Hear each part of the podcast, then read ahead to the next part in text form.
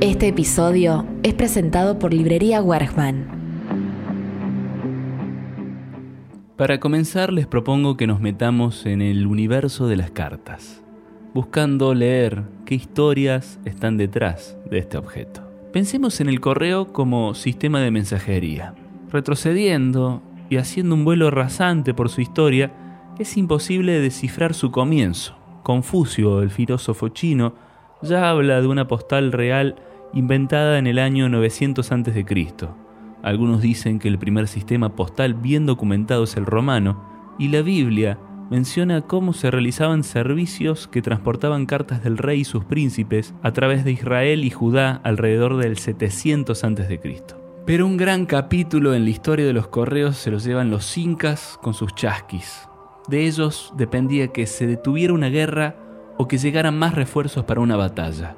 Los chasquis viajaban con dos objetos, una trompeta de caracol para anunciar su llegada y un kipú, una especie de mensaje codificado que se utilizó para almacenar y transportar información a través de un complejo sistema de cuerdas anudadas que representaban diferentes cosas según el tipo de nudo, el color, el número de cuerdas, por ejemplo. Un verdadero sistema informático, donde sus viajes eran tan largos como sus mensajes.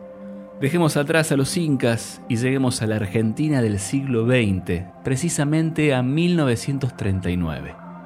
Imagínense, en ese mismo año, un sistema de correspondencia pero de mensajes sonoros. Es que en 1939, y como invento argentino, encontramos el fono postal, lisa y llanamente un audio de WhatsApp, pero con mensajes que se grababan en discos de pasta y se enviaban junto a una púa. Se grababan en una especie de cabina y su envío costaba 20 veces más que el de una carta. Fueron muy utilizados por los cantantes de la época para enviar sus demos a las emisoras de radio y después de dos décadas de existencia, las cabinas fonopostales sin el éxito esperado se fueron apagando. Y con todas estas historias es imposible que la ficción no se haya hecho de las cartas como motor, y hasta la misma realidad, ya que encontramos a la epistolografía como actividad literaria. Podemos citar múltiples ejemplos. Algunas cartas de amor, como las enviadas entre Eloísa y Abelardo, una pareja de enamorados de la Francia del siglo XII, y que gracias a sus cartas conocemos su historia. Wanted Lovers es otro ejemplo, las cartas que Bonnie le envió desde la cárcel a Clyde, o Aire de las Colinas, las cartas a Clara del mexicano Juan Rulfo. Encontramos también cuestiones más sanguíneas, como las cartas de Kafka a su padre, que mencionábamos hace unas semanas, las cartas de Van Gogh a su hermano, o las cartas entre Violeta Parra y su hermano poeta Nicanor. Y en el último caso, las meras búsquedas literarias, como las cartas del vidente de Rimbaud, que realizaba una dura crítica a la poesía, las cartas a un joven poeta, o la exitosa Charing Cross Road donde una escritora de Nueva York mantiene una relación por correspondencia con un librero por más de 20 años. Y digo todo esto y en mi vida jamás escribí una carta y entiendo muy poco de estampillas y remitentes. Conocí el mundo mientras las cartas eran reemplazadas por el mail.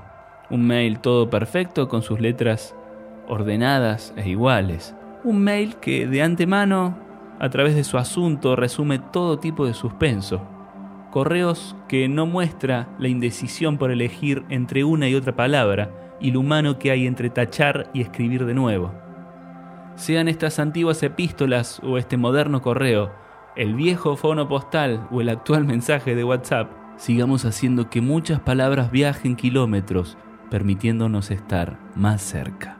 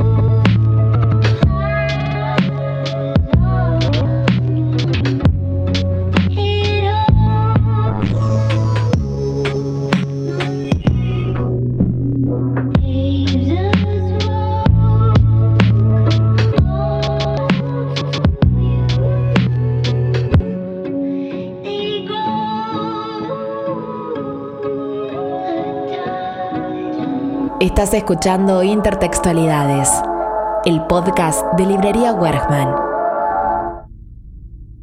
El silencio es la ausencia total del sonido, eso lo sabemos todos y no estoy diciendo nada nuevo, pero ¿es posible la existencia de un silencio total? Hoy nos iremos con la música a otra parte. Nos la llevaremos tan lejos que intentaremos no escuchar nada.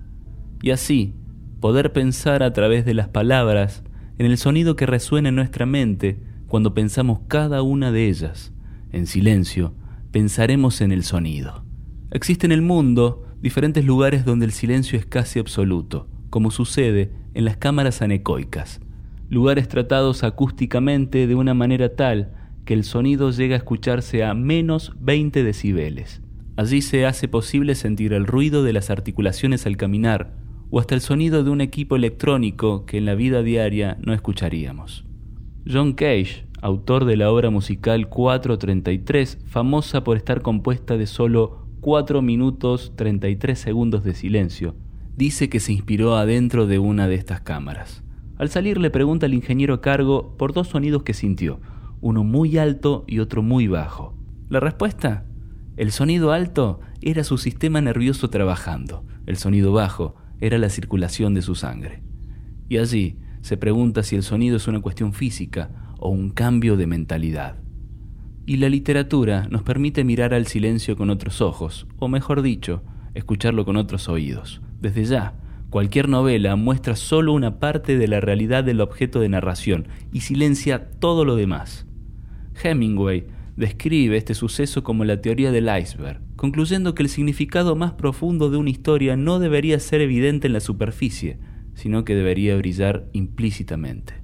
La literatura está hecha de palabras y de silencios, y nosotros, en este caso, los lectores, somos una parte fundamental en la interpretación de las obras, ya que le damos significación a cada uno de los silencios y espacios en blanco de un relato como si nos encontráramos con un fotógrafo que captó solo una imagen en su cuadro y el resto de la realidad quedó fuera de la misma. El silencio en la literatura es el mundo en el que las palabras crean todo principio, como en esta breve poesía de Alejandra Pizarnik, que dice, esperando que un mundo sea desenterrado por el lenguaje, alguien canta el lugar en que se forma el silencio.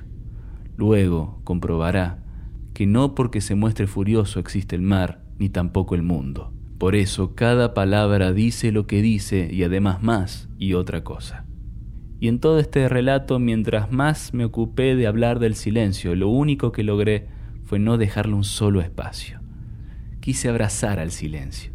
No hice otra cosa que interrumpirlo con palabras. Es que quizás en esta tarea de leer y escribir sea muy difícil no sentir cada una de estas palabras de alguna u otra forma.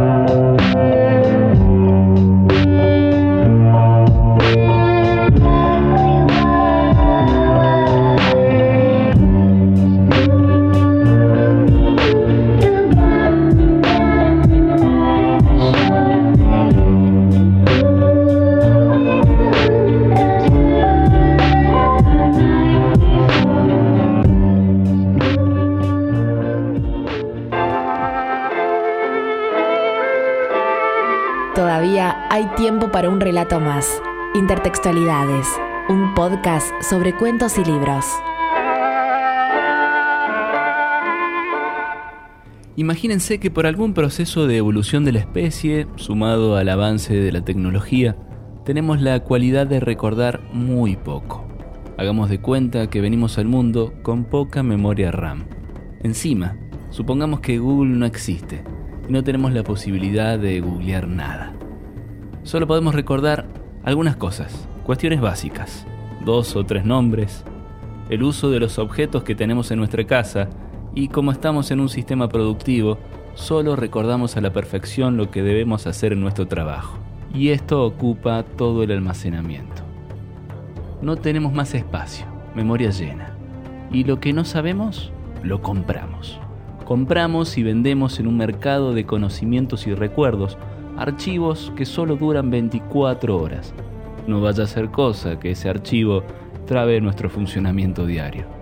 Así nos pasamos la vida trabajando para comprar conocimientos y recuerdos que solo durarán un día. De esta manera, es imposible llevar registro de los recuerdos ya comprados. Entonces al día siguiente, quizás optemos por comprar el mismo recuerdo y tengamos la misma alegría por encontrarnos con ese momento. Así lo efímero en un instante es eterno, lo eterno en un instante es efímero. Algo parecido ocurrió en el Macondo de 100 años en soledad, donde de un momento para el otro, la peste del insomnio llegó para provocar la pérdida de memoria.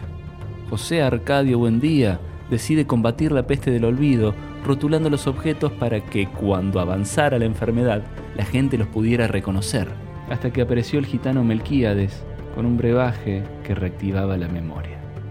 La necesidad de contar historias estuvo siempre, historias que perpetúen nuestra historia. De esta manera, mucho antes que la escritura, la tradición oral se encargó de transmitir la cultura de generación en generación. Consideradas patrimonios inmateriales, se hicieron de cuentos, mitos y leyendas para trascender. Un ejemplo de esto es la Ilíada y Odisea de Homero. Hasta la misma figura de Homero confluye entre la realidad y leyenda. Está en duda si realmente Homero fue el autor de esas obras que relatan el fin de la guerra de Troya, siendo Homero un hombre real o se trata del nombre dado a uno o más poetas orales que cantaban obras épicas tradicionales. Todas estas incógnitas conocidas como la cuestión homérica. Y aquí encontramos al lenguaje como almacenamiento de ideas, a la ciencia como un dispositivo de almacenamiento y a la evolución como soporte a todo esto. Dicen que el libro más antiguo pudo ser estampado a través de la silografía en China durante el año 868 después de Cristo. La primera grabación de sonido se realizó en 1888. La primera filmación data del año 1928. El primer pendrive llegó por el año 2000. Luego seguimos con tarjetas micro SD, terabytes, hasta que llegamos a tener libros, discos, videos y archivos almacenados en una nube. Esperemos que la nube no se convierta en tormenta y perdamos cada uno de estos recuerdos que durante años intentamos almacenar, retener, guardar, atesorar, consiguiendo que esa situación, esa canción, esa idea quede en un soporte perdurable en el tiempo. Todo con el objetivo de atrapar momentos, que no sean efímeros y que duren más de 24 horas hasta el momento que viene. Este episodio fue presentado por Librería Wergman y producido por Santiago Bruno. Los textos aquí leídos fueron realizados para el programa Siete Mares de Radio Universidad AM580 y podés escuchar estas columnas en vivo todos los domingos a las 14 horas.